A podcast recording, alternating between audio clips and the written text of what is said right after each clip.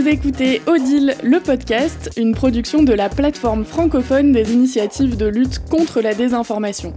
Un podcast animé par Guillaume Custer et Nali Pailleux. Odile, le podcast, c'est une série d'entretiens avec celles et ceux qui luttent contre la désinformation dans l'espace francophone. Bonjour à toutes et bonjour à tous et bienvenue dans ce cinquième épisode de la deuxième saison d'Odile, le podcast. Odile, comme vous le savez, c'est la plateforme francophone des initiatives de lutte contre la désinformation et elle accueille et met en valeur celles et ceux qui luttent contre les désordres de l'information dans les 88 pays de la francophonie. Et tout au long de l'année, nous accueillons des invités de différentes régions du monde qui luttent contre la désinformation à leur manière. N'hésitez pas à vous abonner sur vos plateformes de podcast préférées pour ne pas manquer la sortie de notre épisode mensuel. Et comme d'habitude, je suis rejoint par Nelly. Bonjour Nelly. Bonjour Guillaume. Alors dans cet épisode, nous allons parler du rôle et de l'impact des influences étrangères dans trois écosystèmes informationnels très différents. Au Liban, qui a vu la désinformation grimper en flèche après l'explosion au port de Beyrouth, c'était en 2020, on s'en souvient. La Moldavie, qui a connu des tentatives d'ingérence russe dans ces événements politiques, surtout depuis le début de la guerre entre la Russie et l'Ukraine, on va en parler également. Et le Québec, où se sont tenues récemment des élections et, comme souvent, on vu de nombreuses théories du complot se multiplier. Avec nous, Nali, trois experts Oui, nous accueillons aujourd'hui trois invités issus de pays au contexte informationnel euh, relativement différent. Nous avons avec nous Layal Banam de la fondation Maharat qui lutte contre la désinformation au Liban. À ses côtés, Angus Bridgman est professeur adjoint à l'université McGill au Québec et il dirige également l'observatoire de l'écosystème médiatique rattaché euh, à l'université McGill. Et enfin, pour clôturer cette table ronde, Aneta Gonta, vice-présidente du Conseil audiovisuel de Moldavie. Nous aurons donc l'occasion de discuter des différentes formes d'influence étrangère auxquelles ils ont été confrontés dans chacun de leurs pays. J'ai envie de commencer avec vous, Layal Banam. Est-ce que vous pouvez nous décrire le contexte informationnel du Liban, notamment après l'explosion au port de Beyrouth en 2020, et la mission que se donne la Fondation Maharat? Bonjour à toutes et tous. Nous travaillons sur euh, tout ce qui est développement des médias et aussi la promotion de la liberté d'expression. Euh, nous avons beaucoup de projets euh, sur la désinformation. Nous, Maharat incube Maharat News, qui a une section de fact-checking pour les discours politiques et les rumeurs qui circulent dans le pays. Le paysage médiatique au Liban, il a toujours été le reflet des divisions confessionnelles du paysage politique. Après la guerre du Liban, les médias ont été répartis entre les leaders confessionnels qui étaient au pouvoir et euh, qui ont des liens avec des puissances régionales influentes. Euh, c'est pour ça que les ingérences étrangères ont toujours existé en fonction de l'intensité du conflit régional et des intérêts des axes régionaux. On parle notamment de l'Iran, du Golfe, de la Syrie, des États-Unis. Euh, Maharat a pu prouver par les biais des veilles médiatiques, les études d'analyse de contenu médiatique qu'on fait et les discours des médias traditionnels euh, ils sont le reflet de ce conflit régional qui présente des dimensions religieuses, sectaires, géopolitiques. Si on, si on peut donner l'exemple depuis 2015, par exemple, l'accord nucléaire américo-iranien, comment il a, comment il a été décrit par les médias. Les médias qui sont affiliés à l'Iran, ils ont considéré que c'était une victoire historique pour l'Iran, alors que les médias qui sont affiliés avec euh, au Golfe et aux États-Unis, ils, l'ont ils l'ont décrit comme un accord visant à empêcher l'Iran de poursuivre ses activités nucléaires. Euh, alors la manipulation et l'ingérence des informations étrangères ont toujours existé dans l'écosystème médiatique libanais, euh, ou bien par des acteurs euh, étatiques, non étatiques, leurs intermédiaires à l'intérieur ou bien à l'extérieur. Alors, ce qui a changé, c'est l'émergence des médias sociaux et la montée des manifestations contre les élites politiques au pouvoir, en particulier parmi les jeunes, ce qui a également permis l'émergence de plateformes médiatiques alternatives sur les réseaux sociaux. Alors malgré les dynamiques positives apportées par les médias sociaux et l'augmentation des échanges politiques et des contre-récits, la montée de la désinformation a réellement commencé avec les manifestations au Liban en 2019. Euh, Maharat a également documenté cette montée. Pour la première fois, en 2019, avec les protestations, on a vu des types sophistiqués de désinformation, comme les deepfakes, l'utilisation de vidéos dans d'autres contextes, les, les retouches d'images, l'usurpation d'identité. L'objectif en 2019, c'était de diaboliser les, manifestations et de déclencher les, tensions communautaires, semer la peur, etc. Et WhatsApp était le canal le plus utilisé pour diffuser la désinformation qui a été amplifiée par les réseaux sociaux euh, publics. La deuxième vague euh, de désinformation a eu lieu pendant la pandémie de COVID-19. Euh, on a vu que la manipulation de l'information a pu aussi euh, euh, avoir des, des dimensions euh, étrangères comme la manipulation de l'information dans les théories du complot et même dans les discours politiques visant à discréditer, par exemple, les vaccins américains ou européens au profit du vaccin russe Sputnik. Euh, on a vu cette polarisation aussi. Après l'explosion du port de Beyrouth, on a pu observer une troisième vague de désinformation qui a pris la forme de rumeurs et de théories du complot aussi. Aussi, on a vu les réfugiés syriens qui ont été victimes de campagnes de manipulation de l'information. Ils ont été accusés de contribuer à la crise économique. Ces campagnes, la dernière campagne, c'était depuis un mois et elle a été amplifié bien sûr par les médias et les réseaux sociaux et euh, ça a causé une grande campagne de haine contre les réfugiés syriens. Alors on voit que c'est extrêmement dense, c'est que la situation est complexe au, Liban, qui a eu un, une sorte de moment pivot, un peu comme sur tous les autres territoires au moment de euh, l'amplification du rôle des réseaux sociaux dans la circulation de l'information. Quand, on parle d'origine de, ces, euh, de ces tentatives d'influence et particulièrement d'origine étrangère, est-ce que vous arrivez, vous, en, en vérifiant euh, qu'elles sont effectivement d'origine étrangère Est-ce qu'on arrive à le prouver ou est-ce que c'est une, thèse? Alors, nous avons constaté que les influences étrangères ont, un impact significatif sur, sur l'information à cause du, de, l'influence si on peut dire, des acteurs politiques et sectaires et euh, les puissances régionales qui, ont, qui sont liées à ces acteurs politiques. C'est là où on voit l'ingérence étrangère.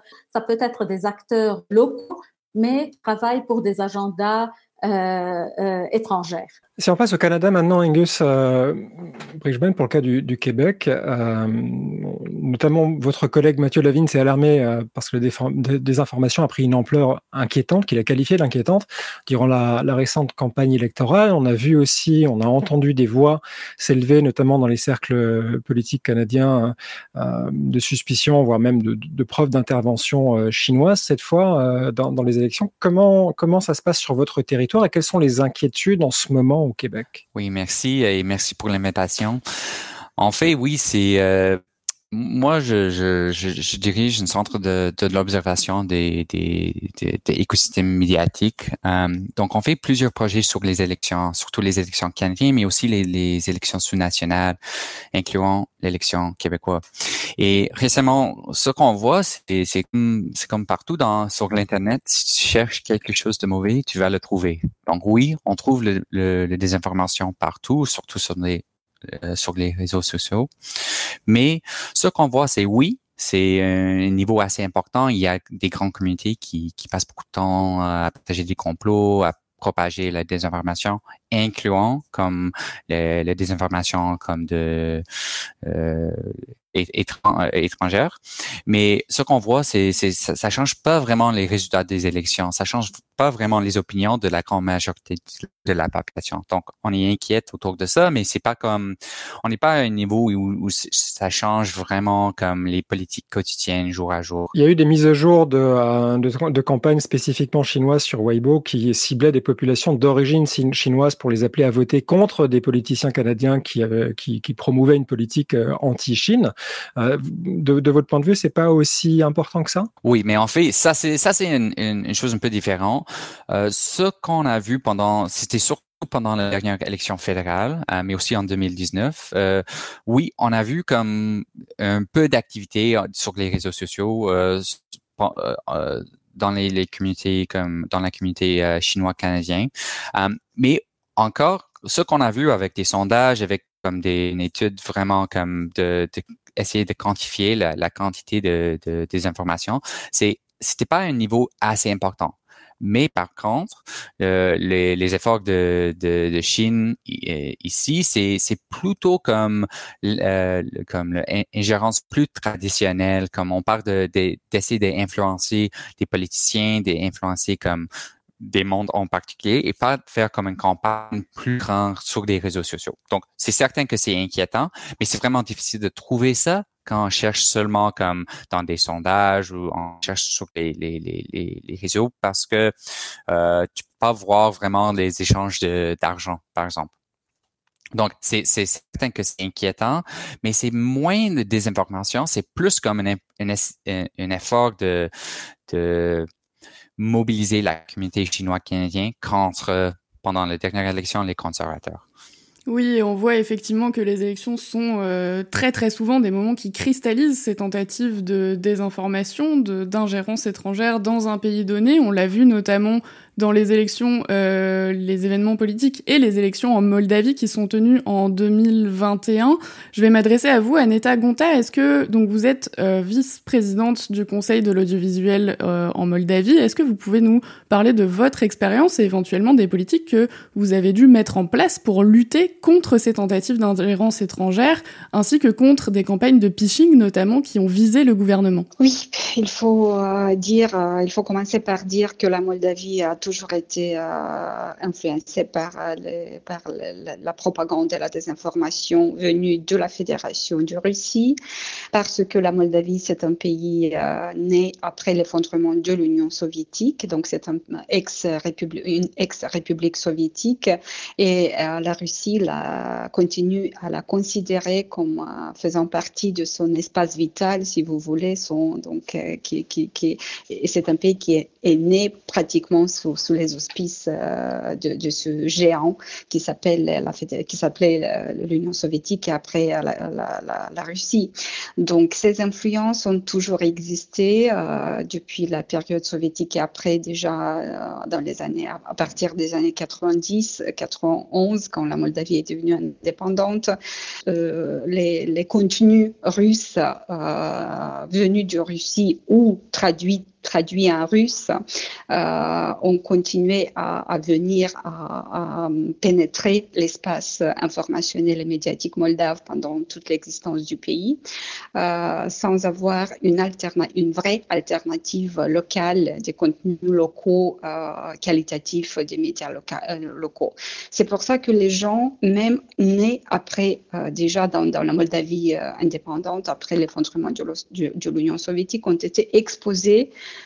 à, à, cette, euh, à, cette propagande et à, beaucoup de, de, de, fausses informations et de, de la désinformation venue de la Fédération russe.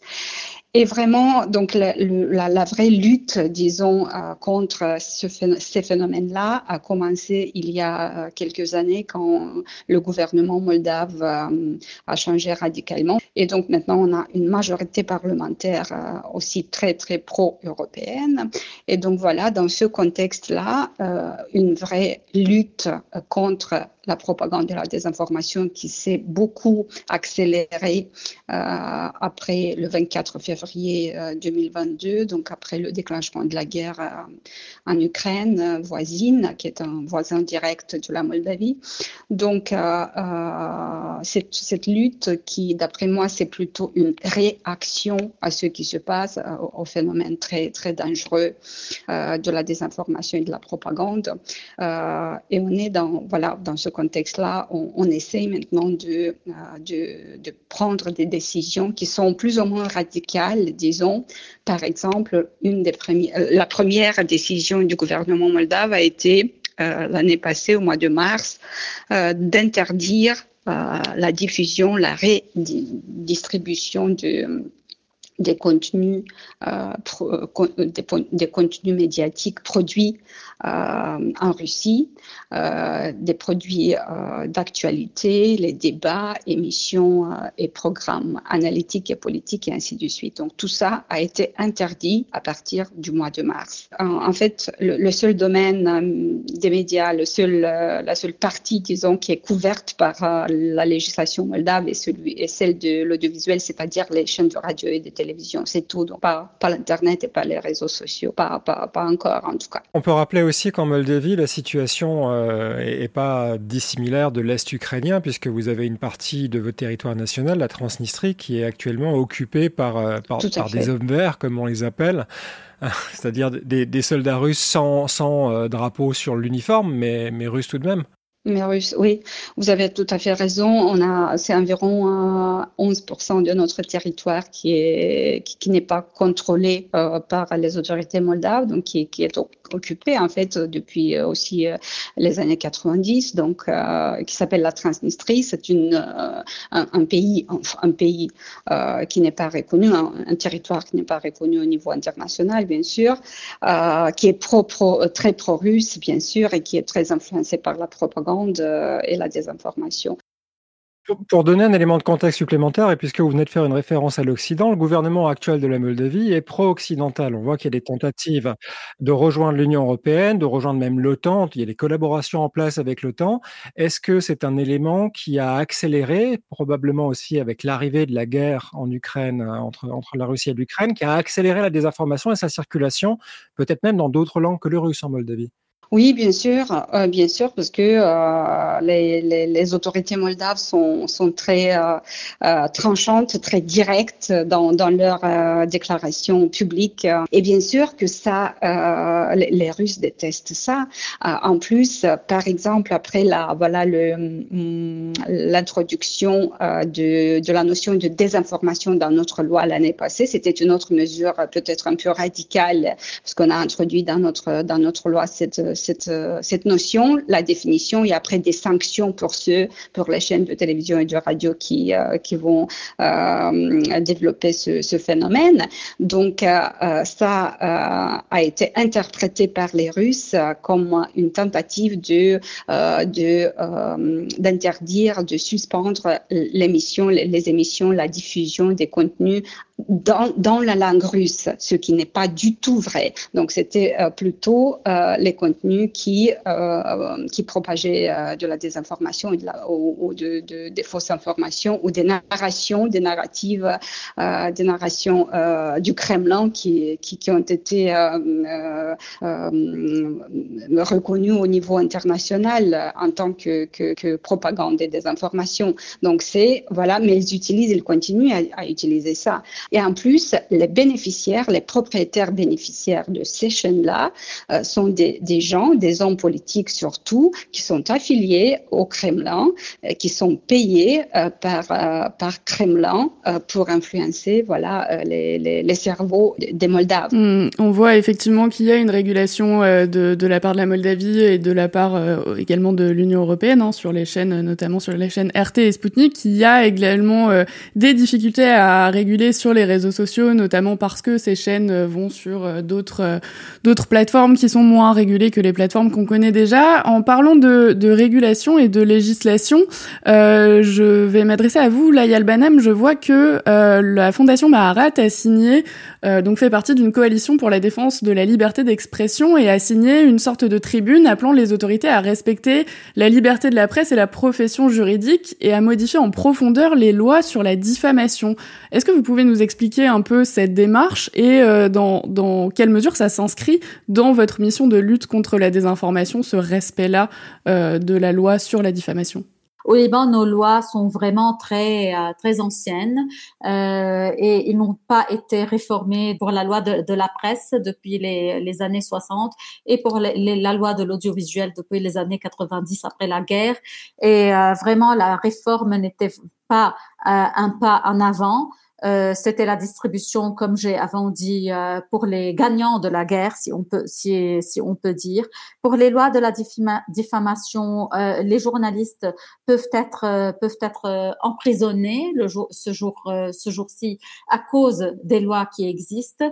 Alors les journalistes ne peuvent pas n'ont pas de liberté de, de critiquer les hommes de politique à cause de leur de leur activité politique parce que ils, ils sont toujours menacés par, euh, les, lois qui criminalisent euh, euh, leur activité journalistique.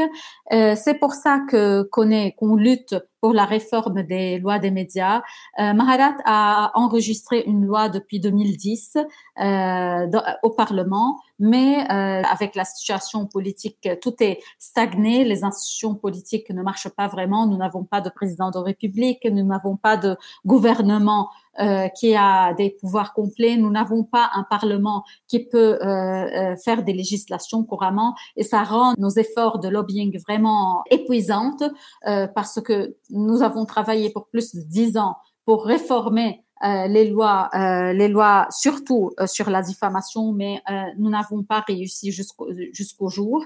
Maintenant, on essaie de revivre, de, de, de, de, revivre cette initiative de changer les lois euh, avec euh, avec beaucoup de parlementaires et euh, de, de la société civile aussi. Et nous espérons pouvoir mettre la, la, réforme des lois des médias comme une priorité, comme toutes les autres réformes qui sont requises du pays. Nous sommes en, période de transition. Beaucoup de réformes euh, doivent être mises en place pour que le Liban puissent euh, avoir accès à des, à, à, des soutiens internationaux pour pouvoir euh, vraiment se, reconstruire, disons. Euh, Maharat aussi a, a, produit beaucoup d'études sur les élections et on a vu que le niveau de manipulation de l'information existait sur les médias et sur les réseaux sociaux et les lois qui sont en place n'ont pas pu vraiment faire face euh, à, l'ingérence euh, de, l'information, de la désinformation. Oui, à vous entendre, la LBNM, on comprend que la liberté d'expression des journalistes n'est pas garantie aujourd'hui au Liban parce que les lois sur la diffamation sont trop permissives et elles permettent très facilement aux politiques visées d'attaquer les, les, journalistes. Et vous militez pour changer ces textes-là, évidemment. C'est toujours un, un fil d'ailleurs qui est très ténu parce qu'effectivement, on voit des tentatives dans certains pays de dire pour lutter contre la désinformation, on va contraindre ce qu'on peut dire et ce qu'on ne peut pas dire. Et au final, on peut se retrouver avec une liberté d'expression qui est encore plus euh, réduite. Au Canada, c'est un des pays au monde où la liberté de la presse est dans le top 15. Je me tourne vers vous, Angus, pour vous demander si ce n'est pas à double tranchant. Finalement, c'est une grande liberté qui est reconnue, au sens où euh, tous les discours quasiment sont permis, et donc aussi celui de la désinformation. Ouais, oui, c'est très intéressant parce que euh, ici, on a comme un groupe des, des médias très reconnus. Euh, la plupart des Canadiens ont beaucoup de confiance dans eux. Euh, mais on, a aussi comme une émergence de comme les, les médias alternatifs un peu qui, qui c'est certain, propagent un peu de désinformation. Euh, je veux juste comme qualifier ça un peu pour dire que euh, on parle beaucoup de désinformation et c'est très important dans plusieurs contextes d'identifier quand il y a des fausses nouvelles ou quand il y a des, des, des choses qui qui, euh, qui sont dangereuses. Mais ce qu'on voit ici au Canada, c'est on parle beaucoup de désinformation. Il y a deux résultats. Premièrement, le, monde qui partage la désinformation, ils changent pas d'avis, pas vraiment. Comme ils sont ils sont là dans leur communauté, euh, ils propagent les choses, ils, ils ils croient ça et même si comme le, le, Radio-Canada ou les, les, les grandes euh, organisations euh, médiatiques euh, disent c'est faux, ils vont pas croire ça. Donc, ça n'a pas vraiment un effet sur eux. Mais l'autre population, comme la population de monde qui ont plus ou moins confiance en gouvernement, les médias, comme qui sont pas des complotistes, qui qui partagent pas vraiment les désinformations dans la vie quotidienne.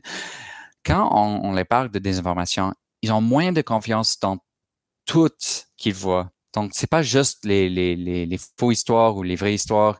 Ils, ont moins de confiance dans tout. Donc, c'est comme un peu d'une conséquence de, de, parler trop de désinformation dans un contexte comme Canada. C'est certain que c'est pas pareil dans tout le monde, mais ici, euh, je, je parle toujours aux journalistes et j'essaie de comme dire, il faut moins parler un peu de désinformation. C'est important, il faut identifier quand c'est quelque chose de dangereux, mais le plupart de désinformation, il est partagé et demain, il est oublié et la vie continue. Mais si, si on parle trop, il y a un danger que ça reste dans la, la public et que la confiance comme plus largement euh, est diminuée. En Moldavie, la question de la régulation, d'ailleurs, doit être euh, complexe, puisqu'il y a d'abord le poids de l'histoire et les relations avec ce qui était l'Union soviétique, ce qui est maintenant la Russie. Comment réguler l'espace médiatique dans ces conditions? Pour l'instant, on essaie de réguler euh, tout ce qu'on peut. Donc, on a, je, comme, comme j'ai dit déjà, on a introduit cette notion de désinformation qui est très, euh, qui est très importante pour l'instant, mais qui, euh, je, je, dois vous dire que n'a jamais été appliquée. Donc, l'article qui vise la, désinformation n'a jamais encore été appliqué par le Conseil de l'audiovisuel parce que c'est très difficile de prouver qu'il s'agit d'une fausse nouvelle, qu'il s'agit de l'intention de nuire à quelqu'un et de prouver le préjudice. Donc, c'est vraiment très difficile. On, est en train de euh, d'élaborer des, méthodologies pour euh, pour euh, pour voir comment on, va mesurer ça. donc, et, puis, et oui, pour l'instant, voilà, il s'agit d'une régulation plus rigoureuse, plus plus stricte, mais ça vise, ça concerne pour l'instant seulement les chaînes de radio et de télévision. On n'a pas de solution pour les pour l'internet. les autorités moldaves sont sont en train de créer une, nouvelle structure, euh, une sorte de Stratcom, donc une, une institution euh, euh, qui sera responsable de voilà de, du monitoring, de la surveillance des contenus sur Internet et sur les réseaux sociaux pour rédiger des rapports et après probablement aussi interdire, euh, je sais pas, euh, donc euh, la diffusion, la rediffusion sur sur le territoire de la Moldavie.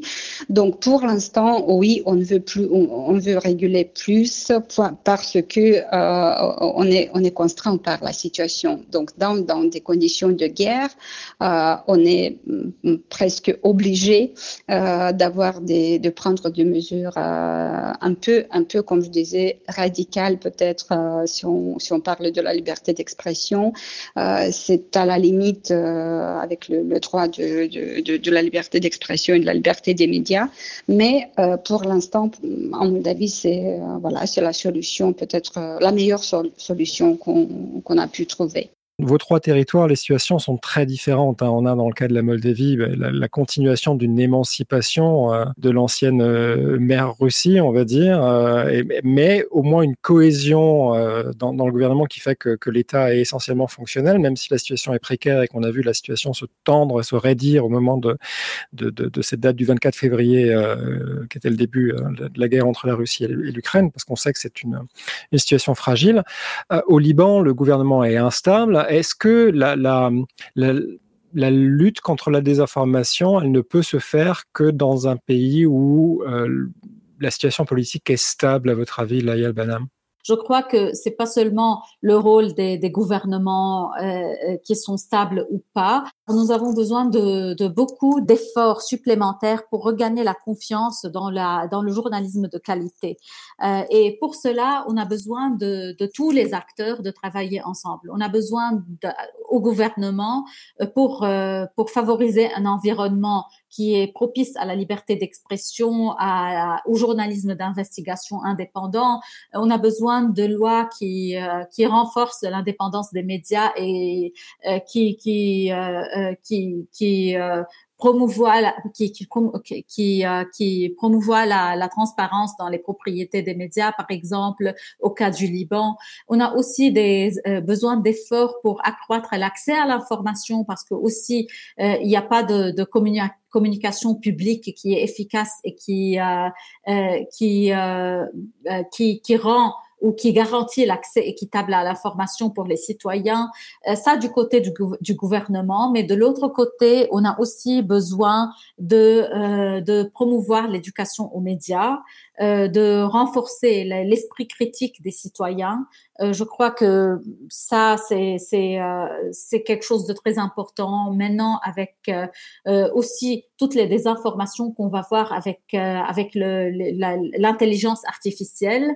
il est devenu très, vraiment très difficile de faire du fact-checking et ça ça va devenir de plus en plus difficile même pour les journalistes. Alors sans esprit critique pour tous, les journalistes, les citoyens, on ne pourra pas vraiment lutter contre la, la désinformation.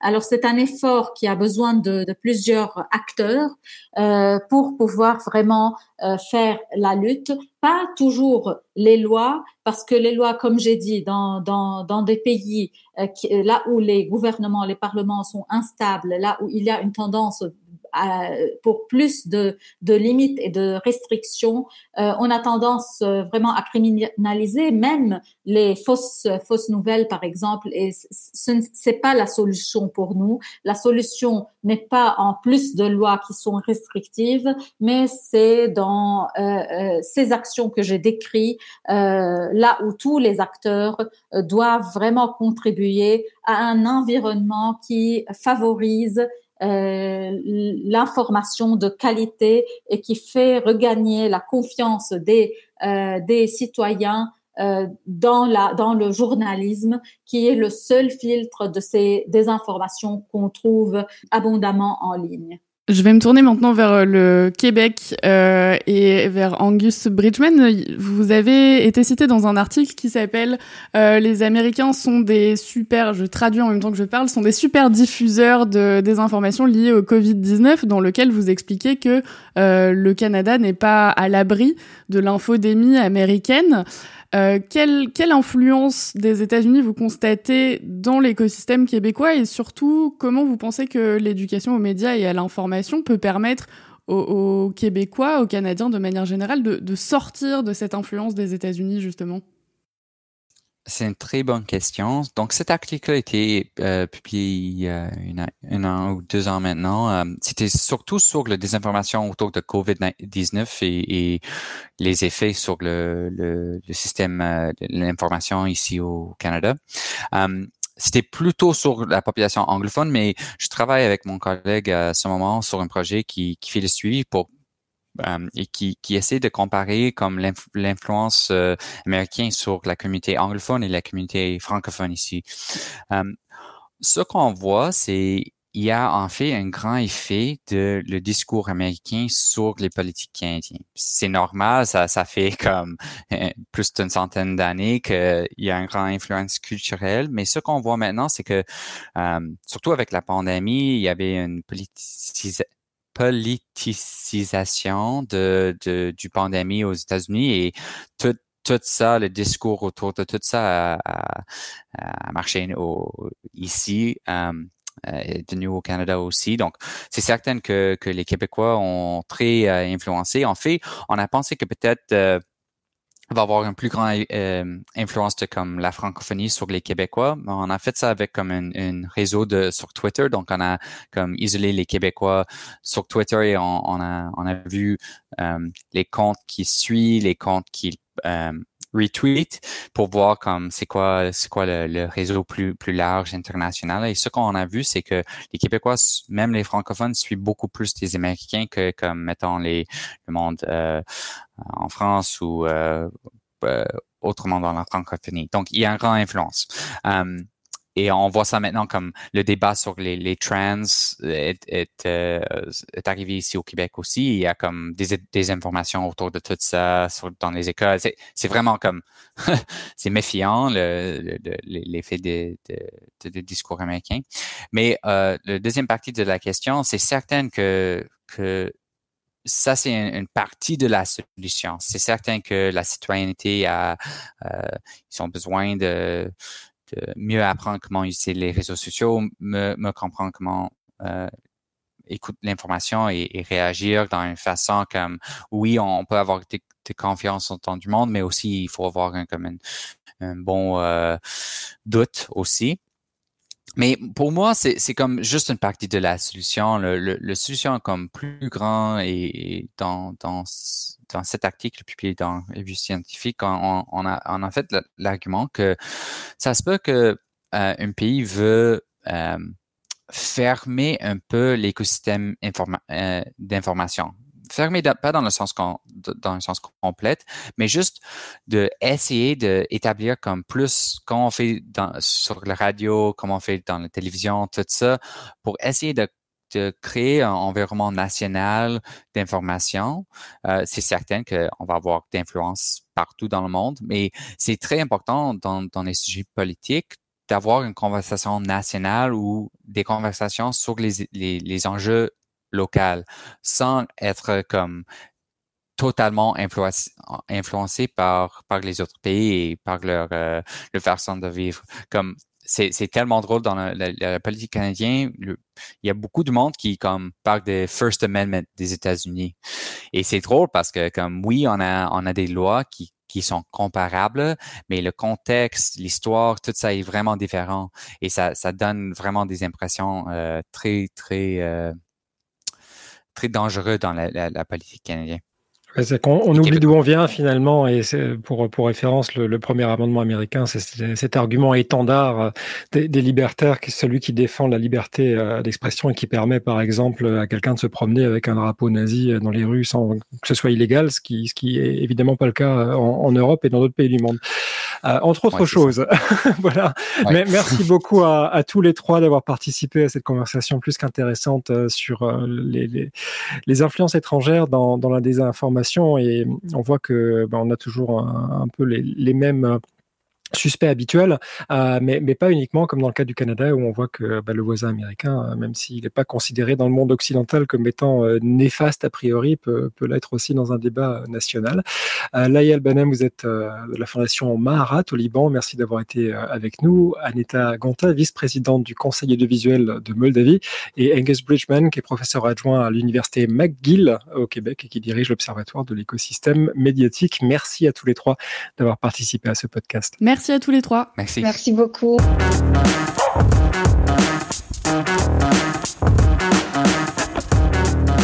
Merci de nous avoir suivis. Tous les épisodes sont disponibles dans votre lecteur de podcast favori. Odile le podcast est une collaboration entre l'Organisation internationale de la francophonie et Check First. Le site de la plateforme francophone des initiatives de lutte contre la désinformation est à retrouver sur odile.org, odil.org et sur Twitter, odile plateforme.